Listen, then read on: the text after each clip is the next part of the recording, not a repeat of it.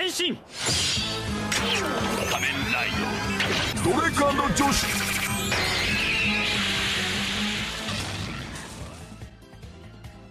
Hey pessoal, aqui é Capan Katsuragi, mais uma vez com o Capan Comenta. É... Eu não sei se dá pra vocês notarem, mas eu tô um pouco doente, certo? Foi uma semana difícil pra mim, entendo, eu passei a semana toda com meu pai tentando ajudar meu computador e aí parecia que tava funcionando, ele do nada resolve parar, ele não funciona. Eu faço tudo pra ele funcionar, eu tentei fazer isso domingo, segunda e tal, e não funcionou. Eu fiquei bem mal esse dia e tal, comigo mesmo. Ah, mas agora ele, ele, tá, ele tá funcionando em observação. Eu ainda tô um pouco tenso de usar ele, tá? E eu tô assim, eu tô me sentindo como o meu corpo fisicamente esgotado, ok? Mas como eu falei no outro podcast, isso é uma coisa mais pessoal. Só, só deixar bem claro para que uh, vocês entendam a situação que eu tô passando e tal. É um desafio a mais, é um desafio até maior do que o que eu passei ano passado, então é, é, meio que um teste para mim, eu acho. Ah, basta saber se eu vou conseguir passar nele, né? Mas vamos lá, vamos falar de coisa que importa. Kamen Rider. D.O.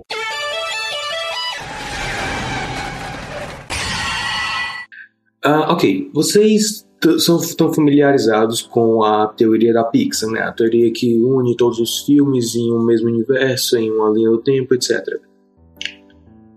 Eu gosto da ideia de ter vários filmes que não parecem ter uma ligação, mas a tentar colocar eles juntos. Eu gosto da ideia. É um, é um exercício bacana para você que quer criar histórias, para você que quer trabalhar nesse meio ou só quer se divertir pensando besteira.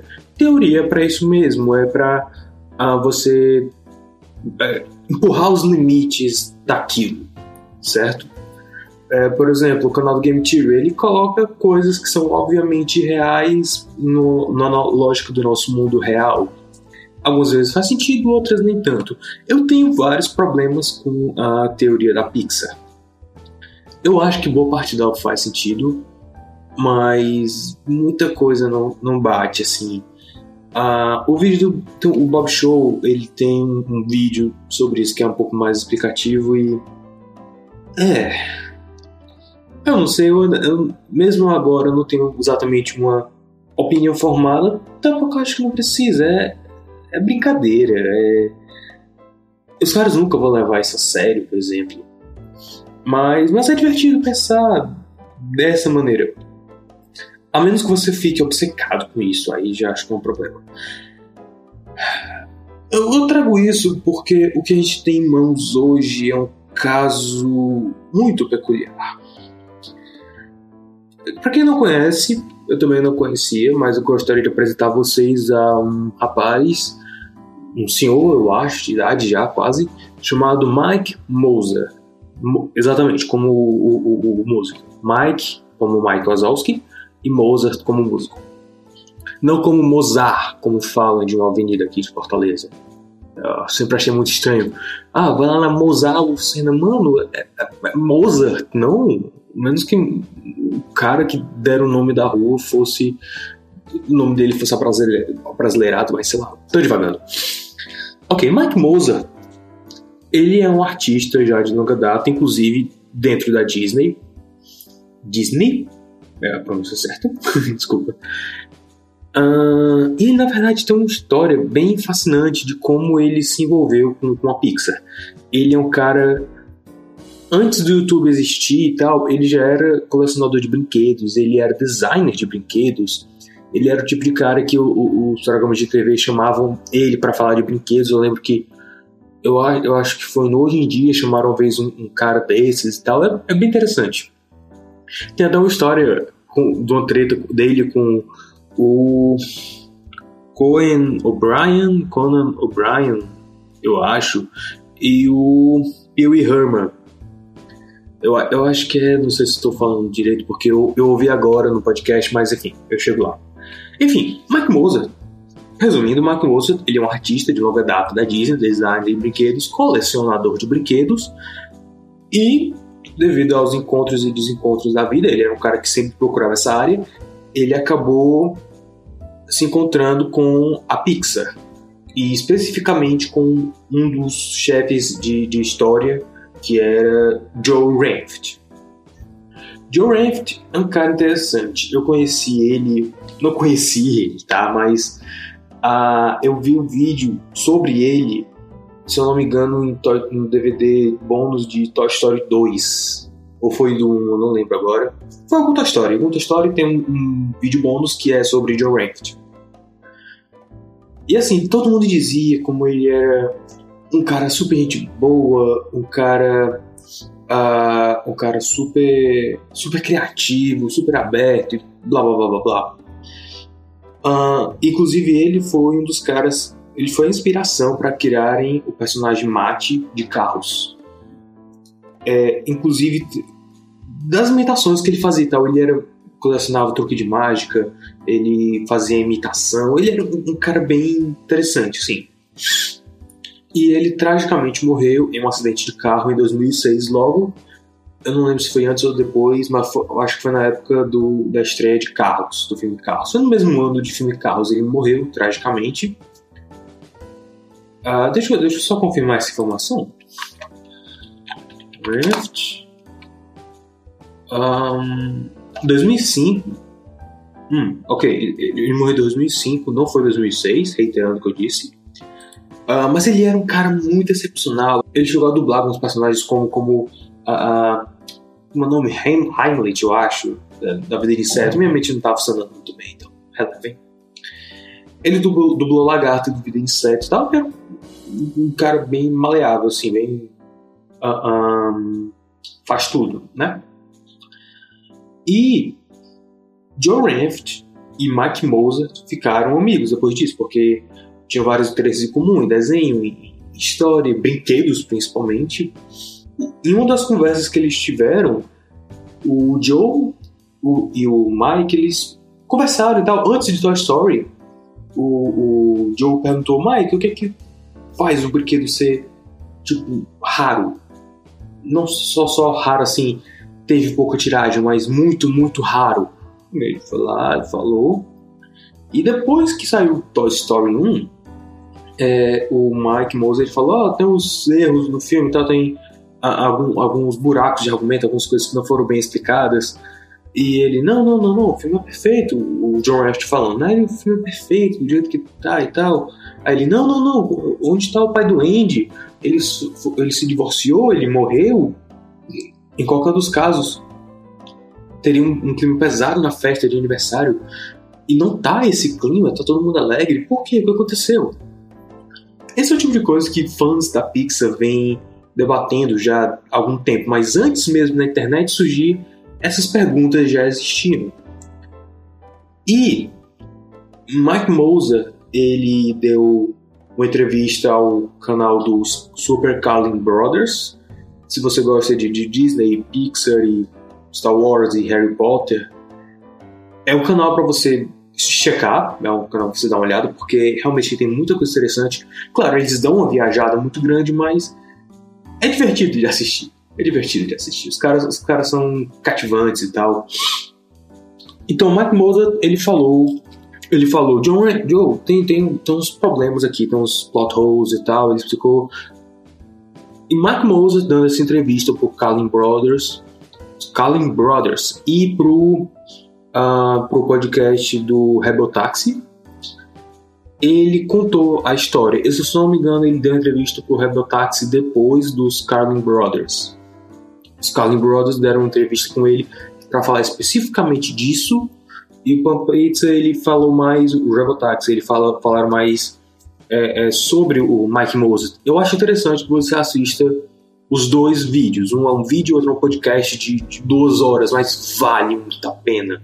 Se você entende bem inglês, vale muito a pena, porque o Mike Moses, ele parece aquele aquele tiozão seu madruga que já fez de tudo e tem muita história para contar. Ele contava como, por exemplo, é, ele queria trabalhar desenhando e tal, fazendo grafite, fazendo tela, pintura.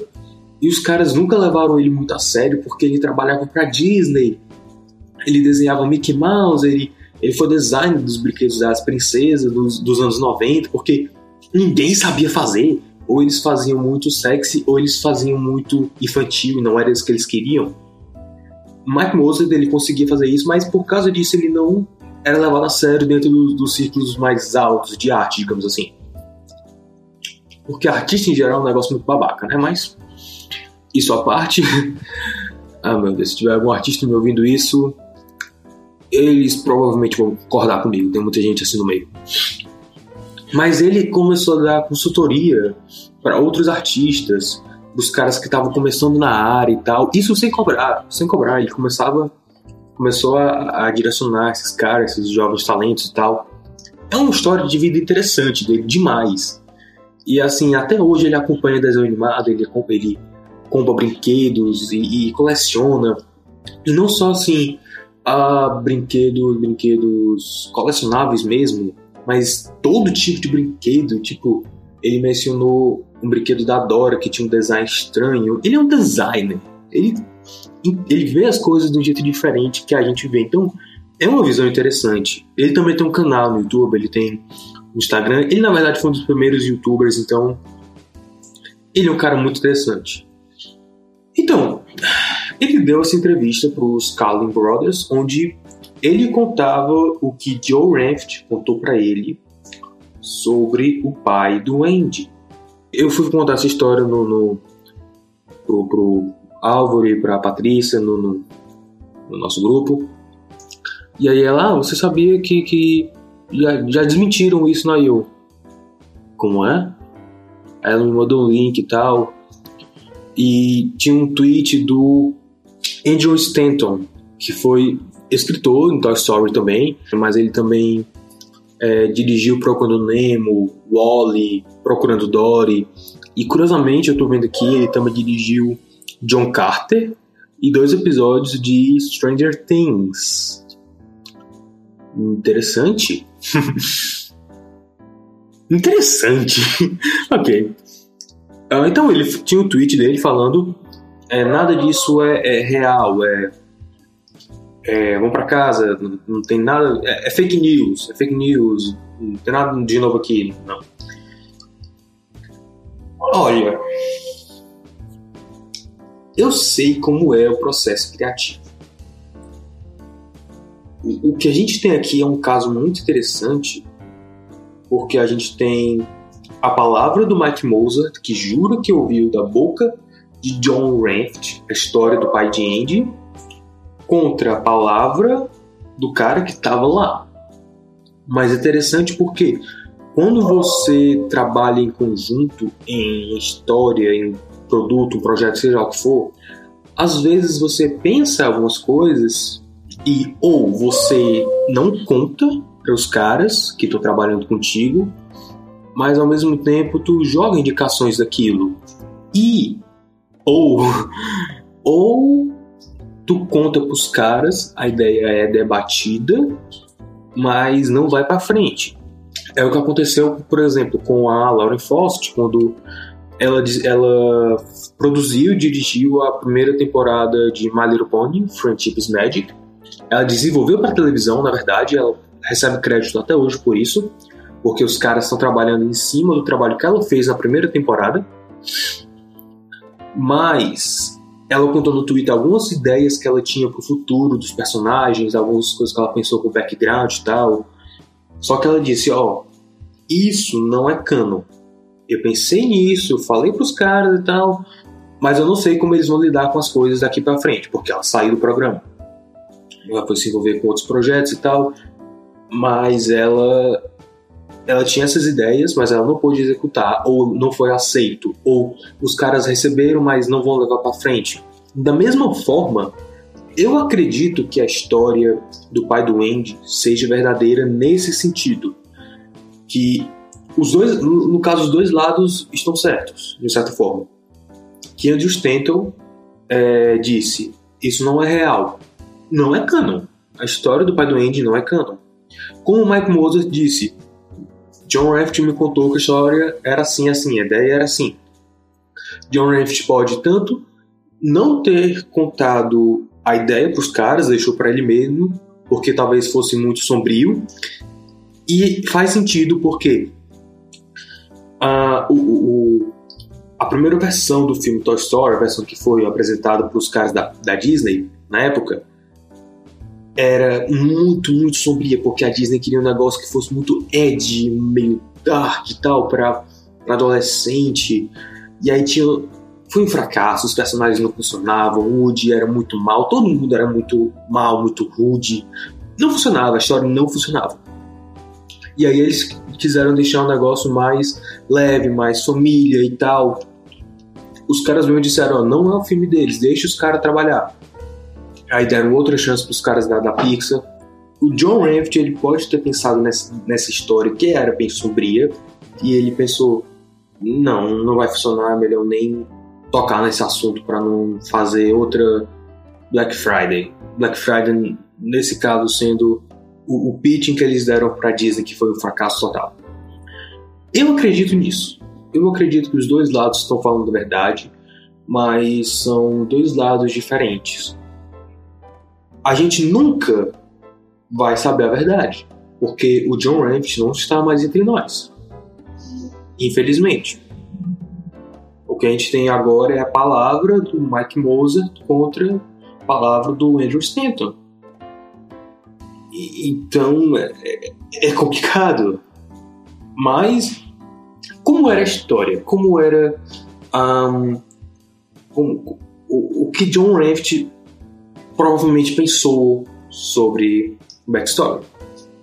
Bom, como a gente sabe, era muito custoso, muito caro animar um personagem adulto. Por isso que foi um golpe de gênio os caras fazerem um filme sobre brinquedos, porque a tecnologia não estava muito boa, então era mais fácil fazer plástico, por exemplo. Então eles fizeram assim. E fizeram poucos humanos, e os poucos humanos que tem são estranhos demais, né? Estranhos então, o. O que, que foi que eles fizeram? Não, vou deixar só um dos pais, o pai ou a mãe. E provavelmente ele pensou nessa história baseada nisso, para justificar isso. Até porque uma coisa completa a outra. A tecnologia, a arte, a arte tenta empurrar a tecnologia para ser melhor, mas ao mesmo tempo, naquela época, tecnologia estava limitando. Eu não acho que eles tinham muito essa filosofia ainda. Eles tinham aqueles computadores, aquele software, vamos fazer um filme. Eles não tinham muito essa mentalidade de a, a história, a arte tem que é, mover a tecnologia para melhorar. A história é a seguinte: tinha esse moleque, Andy, que ele vinha de uma família pobre, que ele era doente, tinha paralisia infantil, provavelmente mas ele era fanático pelo programa do Cowboy Woody, que era produzido pela, pelo cereal Rodeio, era, era uma coisa assim. Eu esqueci o nome. Eu esqueci o nome que eles deram no Brasil e o nome dele é original, não tô lembrando agora. Dance. Só que o negócio era, tinha muito merchandising do, da, da, do programa na época, mas não tinha bonecos, porque eram foi, era uma época onde fazer esses brinquedos era um negócio mais custoso, não era feito em massa, alguns. Como a gente sabe, o Woody ele é feito à mão, ele é costurado à mão, é pintado à mão, etc. Então é um trabalho artesanal. E na época, o, o programa estava fazendo um sorteio para para ver quem para distribuir bonecos do Woody. E era sorteio com você enviava um tanto X de caixas, de recortes da caixa, não lembro bem. Aqui a gente usou muito recorte de caixa, não caixa inteira, não sei nos Estados Unidos como eles fazem. Então, você mandava lá para os caras, aí eles sorteavam os bonecos e distribuíam. Só que o negócio é, como a gente sabe Toy Story 2, foi justamente na época que lançaram o Sputnik. E aí o negócio era boneco espacial, então a promoção foi cancelada. Mas eles fizeram os bonecos que eles mostraram nas propagandas, né, que era o protótipo. E assim, o Andy, ele era uma família pobre. Ele era de uma família pobre. Eles não podiam comprar as caixas de cereal suficiente. Então, ele juntou lá as poucas caixas que ele tinha, mandou e escreveu uma cartinha explicando a situação. E a secretária lá, antes de jogar os bonecos fora, ela mandou para ele, porque viu que se compadecer da situação do moleque. Só que aí a situação ficou um pouco pesada, porque a doença doente se agravou e aí tiveram que se mudar de casa, se não me engano. Eu não lembro se eles se mudaram agora. Minha memória tá meio falha agora, vocês entendem, né? Mas enfim, eu tô tentando lembrar os pontos principais porque o vídeo do Carlin Brothers ele, ele é mais detalhado nisso. Mas, de novo, ele é inglês. Se você não entende inglês, aprenda inglês. Então, depois disso, Andy, o pai do Andy, na verdade, ele pega três brinquedos dele para guardar numa caixinha antes que eles fossem incinerados, que foi o Woody, o Cabeça de Batatas e o Slink. E pelo que eu sei, a data de fabricação dos bonecos bate com a época que isso provavelmente aconteceu. Então, beleza, o Andy se recupera da doença, ele, se, ele cresce e tal, se casa com uma mulher e tem um filho, Andy Júnior. E só que depois disso, é, a, a, ele, ele, teve, como foi que ele chamou? Post-polio síndrome, uma coisa assim, que é tipo, mesmo que se você teve polio na infância, você pode ter de novo. E aí foi fatal para o senhor Andy, que se eu não me engano, já estava esperando outra filha. Estava esperando a filha, que era a Molly. E aí ele não, não, não pôde suportar. Mas antes de morrer, ele disse: Gente, tem. Aqui está uma chave. No, no porão tem uma, um, um, baú. E nesse baú tem os meus brinquedos favoritos da minha infância. São coisas muito preciosas para mim. Eu estou passando agora para você. E aí o Andy abriu e lá está o Woody, sua cabeça de batatas e o Slink. E isso explica muita coisa, como por exemplo, no Toy Story 2, como o Woody ele não sabe quem ele é, porque ele é literalmente o único Woody, boneco Woody que existe. Ele é o único. Ele não é tipo, ah, ele é muito raro, fizeram 10 bonecos dele. Não, ele é o único isso explica muita coisa, explica. Até os quadros na parede do Andy, como por exemplo, um quadro onde o Andy usa óculos, mas ele na verdade não usa óculos, então era o pai dele. E eu não posso confirmar isso, mas o Carlin Brothers disse que polio também causa má visão. Eu não posso confirmar isso porque eu sou, não sou médico, eu tô sem saco para ir atrás agora, é 1h20 da manhã, amor de Deus.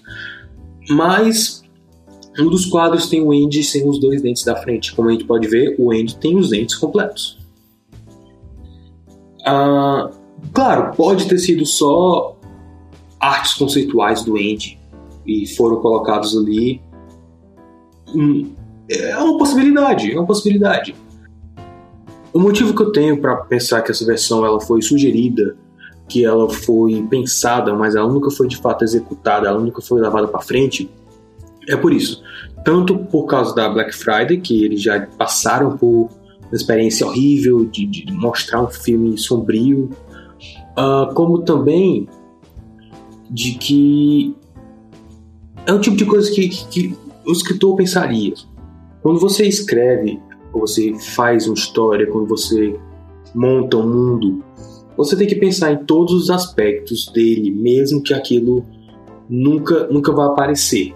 Por exemplo, se você cria uma história, uma história Chico Bento, você não sabe onde o Chico Bento mora, você não sabe que estado ele mora, se é em Minas, se é em São Paulo, se é em Pirapora do Passa Quatro, você não sabe. Mas Maurício de Souza, ele tem que saber. Ele tem que saber, mesmo que seja, por exemplo, em uma cidade fictícia. Onde aquela cidade ficaria, mais ou menos? Os caras dos Simpsons, que, que vivem brincando sobre onde qual seria Springfield que os personagens moram. Os caras têm que saber, os caras têm que saber onde fica aquela cidade, ao menos para ter uma ideia. Né? Porque algum dia aquilo pode aparecer. Se bem que no Simpsons hoje virou meio que uma piada interna dos caras, então dá para relevar. Mas a Laura Frost fez isso, a Laura Frost fez isso, ela pensou qual seria o futuro da Rarity. Ela pensou na mitologia básica do, do mundo dos pôneis. Ela pensou. Da mesma forma, eu imagino que o John Rankins também. Na hora que disseram, ah, não, a gente não vai poder fazer o pai porque fazer adulto é muito caro, a gente já tá gastando demais, etc. Ele, ok, na cabeça dele, talvez ali, desenhando, ele pensou, ah, por que, que o pai não estaria ali? Por que, por que o pai não estaria na festa de aniversário dele? Eles se divorciaram? Ele morreu? Se ele, por que, que eles estão tão alegres? Essas perguntas devem ter surgido na mente dele naturalmente.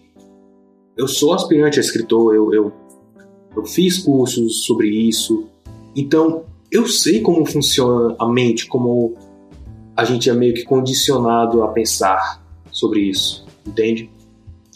Por isso é, eu acredito nas duas versões. Eu acredito que sim, Andrew Stanton está certo. Isso não foi levado até porque, como eu falei ontem com a parte, isso na verdade foi ela que trouxe para mim, ela que começou a surgir essas, essas perguntas por, mais por parte dela. Mas faz sentido. Isso cria tantos buracos argumentais se você parar a pensar, porque, por exemplo, o, os brinquedos, nessa história, os brinquedos, eles não perceberam que aquele Andy não é o mesmo Andy que brincava com eles, o Andy que tinha paralisia infantil. Não é. Eles não perceberam isso, mas como eles não perceberam? Tipo, eles não perceberam que a mãe do Andy não mudou? Porque não. Tipo, eu entendo totalmente, eu entendo totalmente. Eles confundiram o Andy Jr. com o Andy pai, porque eles eram muito parecidos mas eles confundiram a mãe dele com a mãe, com a avó do Andy Jr. Não bate, não bate. Então, é, essa versão também dá margem para outros plot até porque, como eu disse, eles descartaram. Se isso algum dia foi levado em consideração, eles descartaram e seguiram a história do jeito que eles queriam. E mudando de assunto aqui. Final Form Lido. Eu passei uma semana sem computador, praticamente. E eu tentei manter a calma, tentei botar em prática o que eu aprendi que eu vivi no ano passado, sabem? Mas, e, o que, que eu fiz? Eu comecei a assistir mais TV, eu coloquei. Eu consegui ligar o computador e botar a primeira temporada do desenho da Pequena Sereia no pendrive e assistir na TV, então foi uma coisa positiva. E na faixa da tarde, no Disney Channel, eu descobri que passa Princesinha Sofia, Helena Diávolo e Liv Mad. E como eu gosto de Princesa Sofia e a Helena, eu comecei a assistir sem muita pretensão, mas aí, como tava já no Disney Channel e só tem um controle na casa, geralmente não fica na sala onde eu ficava, então eu assisti a Live Match também. Eu já queria assistir faz algum tempo e tal para uh, para analisar a atuação da, da Dove Cameron, que eu gosto, tá? E eu comecei a pensar em algumas coisas, eu tava quase me divertindo com Live Mad. Tipo, os sitcoms do Disney Channel estão no nível tão baixo, sitcom geral tá no nível muito baixo. Eu não sei como raios eles vão dar outra temporada para The Big Bang Theory e dar um spin-off, porque já encheu o saco, eu não acompanho. Então eu não posso dizer muito, mas é uma fórmula tão cansada que eu acho que depois da primeira temporada perdeu a graça, assim. Nunca teve muita graça, na verdade. The Big Bang Theory, na, na prática mesmo, ela é bem forçada, bem forçada mesmo.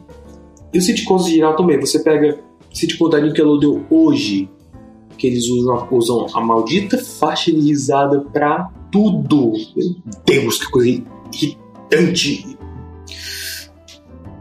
como, como é que é o nome? É pretenciosa? Eu não sei. Sei lá, a Nickelodeon hoje toda ela funciona basicamente como equivalente a balançar chaves na frente do filho pequeno. É, é, é alta, é ruidosa, é... é engraçado como todas as propagandas no canal de Nickelodeon são mais agudas que o normal, até as que passam em outros canais. Eu não sei se vocês notaram isso, mas eu não posso ser o único. As propagandas que passam em outros canais, passam sobre a Nickelodeon, elas parecem que estão mais agudas. É como se elas fossem mais chamativas, usassem cores chamativas, mas do jeito errado. e faz a mesma coisa com o áudio, que fica tudo. É só barulho, barulho, barulho. Eu me sinto Grinch assistindo Nickelodeon, pelo amor de Deus. O Disney Channel não tá ainda nesse nível, mas tá mais meh pra os caras que aprovaram isso estavam tão drogados quanto os caras que sugeriram essa ideia. Como, por exemplo, tem o cão do Logueiro. Porque só você de falar o nome desse sitcom, você fica. Você não está sério. Você quer fazer uma paródia de um sitcom. E se fosse uma paródia de sitcom, até seria, poderia ser interessante. Porque meio que a Carly, que foi meio que o começo da, da queda da Nickelodeon. A Carly era, era meio que uma, uma piada tipo, qualquer merda vira é, sucesso hoje em dia. O que parece que a Nickelodeon aprendeu isso e levou ao pé da letra. Mas Stende tenta se levar a sério. Eu, eu, eu acho que o último grande sitcom da, da, do Disney Channel mesmo foi. Uh, o nome, droga? Boa Sorte Charlie. Boa Sorte Charlie, acho que foi o único assim que eu eu parava para assistir porque ele era ele não era bom, mas ele era divertido ao menos. Ele é como fast food. Era é tipo aquela coisa muito enlatada, muito previsível, mas ao mesmo tempo era agradável de assistir. Os personagens eram cativantes, a, as histórias eram de fato interessantes, tinha uns quid pro quos muito bons. Eu ainda acho que Kenna e Kel é melhor sitcom assim, família que eu já vi na minha vida, porque eu acho que até a, a forma que eles filmaram era melhor. Não, não lembro se Drake Josh também foi filmado da mesma forma, eu acho que não. Mas assim, Drake Josh, os sitcoms depois dele, eles já usaram uma, umas câmeras, uma forma de renderização que era a 60 não, 60 não, 30 FPS? Não, eu não sei. Eu sei que os movimentos, a, a movimentação em Kenan e Kel, ela é bem mais fluida, ela é bem mais realista, bem mais natural, que só ajuda o slapstick. Quando você, por exemplo, tem Jerry, você sente mais a dor porque tem mais impacto, o movimento é mais fluido quando precisa ser, ele é rápido, ele é duro, ele é grosseiro, você sente mais e tem mais graça. Aqui em Nickel tem a mesma coisa. Os movimentos são mais duros, são mais grosseiros, eles acontecem quase que em tempo real. Enquanto Drake Josh e, e Boa Sorte Charlie ele já tem um, uh, um frame skip, um FPS bem menor, bem mais morno, digamos assim. Mas Sorte Charlie ao menos funcionava porque a maior parte da comédia na verdade vinha das atuações, do roteiro e não necessariamente do slapstick. Ao contrário de Duck Josh, que ainda era muito bom, na verdade, porque eles sabiam trabalhar os quid pro quos, as confusões, como as coisas não se encaixavam e etc, essas coisas que vêm. Jesse eu já não sinto tanto isso, mas eu ainda gostava de assistir vez ou outra. E Live Mad parece tentar emular a mesma coisa. Tipo, eu, tô, eu tento lembrar assim de alguma coisa que seja marcante sobre os personagens, mas eu não consigo muito. Eu consigo ver a ideia tá ali, mas eu não vejo ela bem trabalhada. Mas foi engraçado porque essa semana eu comecei a assistir assim mais vezes eu até gostei meio que como equivalente do Bob's. E tipo, o McDonald's tá muito cheio, o Burger King tá muito cheio porque é lento. Então no Bob's mesmo. Pelo menos o Burger King aqui do Jockey é, é lento demais, cara. Muito lento. Todas as vezes que eu for lá é só uma passada de cabeça. Ah, se tiver alguém do Burger King do Jockey lendo isso, tome como uma crítica construtiva, ok? Ah, então o Live Média é meio que o Bob's, é tipo, não é bom como aquele que eu tô acostumado, mas. É. dá pra engolir. Eu queria que tivesse mais, por exemplo, eu adoro a ideia do. do um episódio que eu vi lá do, do irmão mais novo delas, que, tipo, cavou um túnel debaixo, no meio da casa.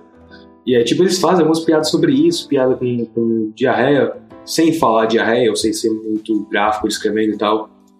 Só menciono assim. Tem ideia boa aí, mas não é bem trabalhada, não tem um. um como posso dizer? Eles não constroem a piada muito bem, esse, esse negócio.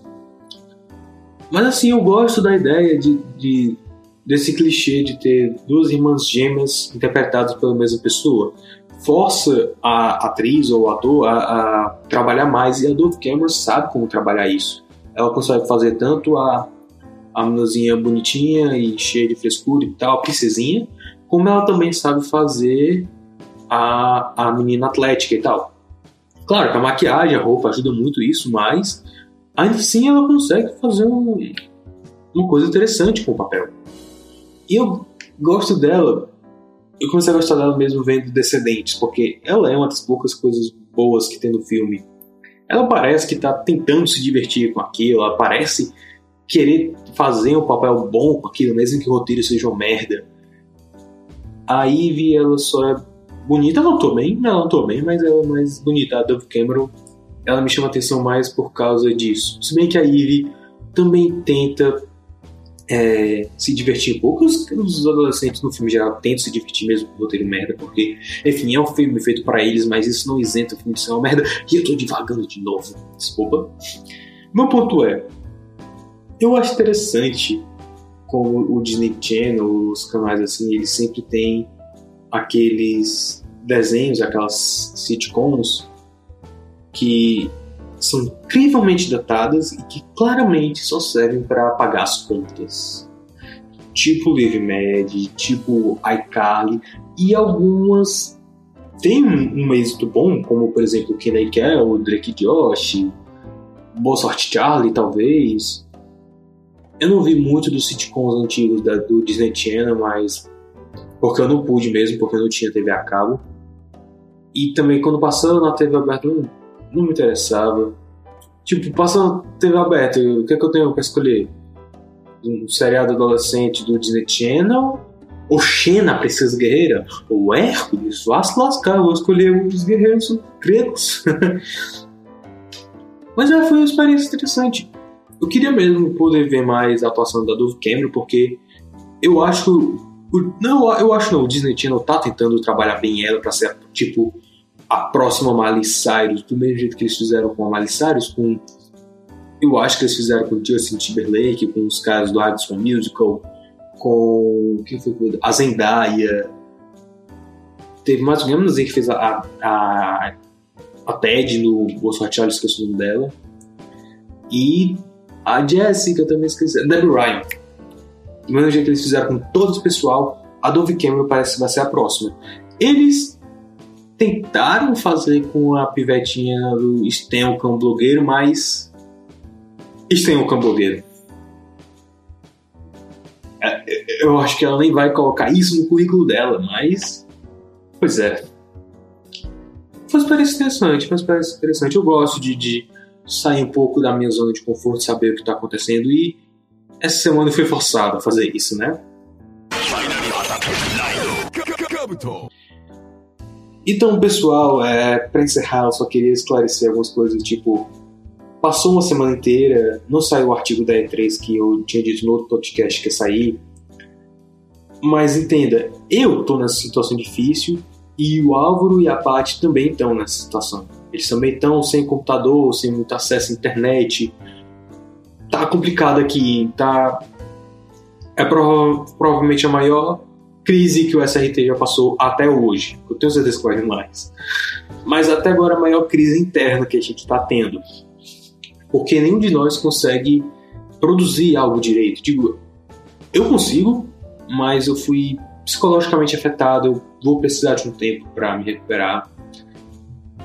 Fisicamente também eu tô meio esgotado. Então, pois é.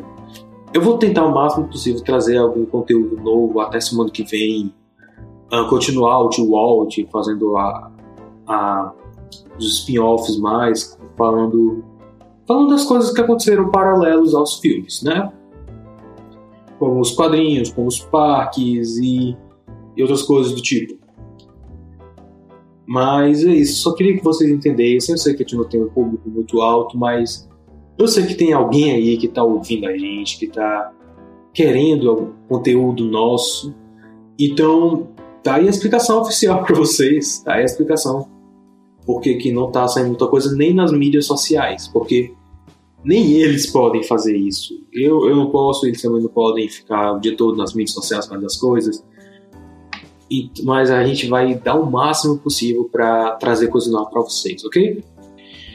Então, até a próxima e se cuidem.